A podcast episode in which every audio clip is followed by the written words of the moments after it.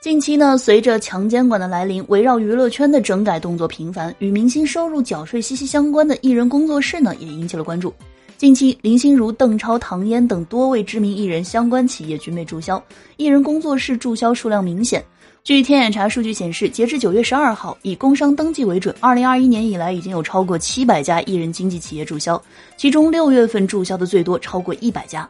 那截至九月十二号，二零二一年新增约二百六十家艺人经纪相关企业，同比减少了百分之二百七十八。那么，注销工作室是否会成为艺人逃避法律责任的途径呢？上海汉盛律师事务所高级合伙人李明表示，以偷税漏税为例，无论单位仍然存续还是已经注销，都会追究相关人员的刑事责任。因此，明星设立工作室不再是一个可以逃避责任的方法了。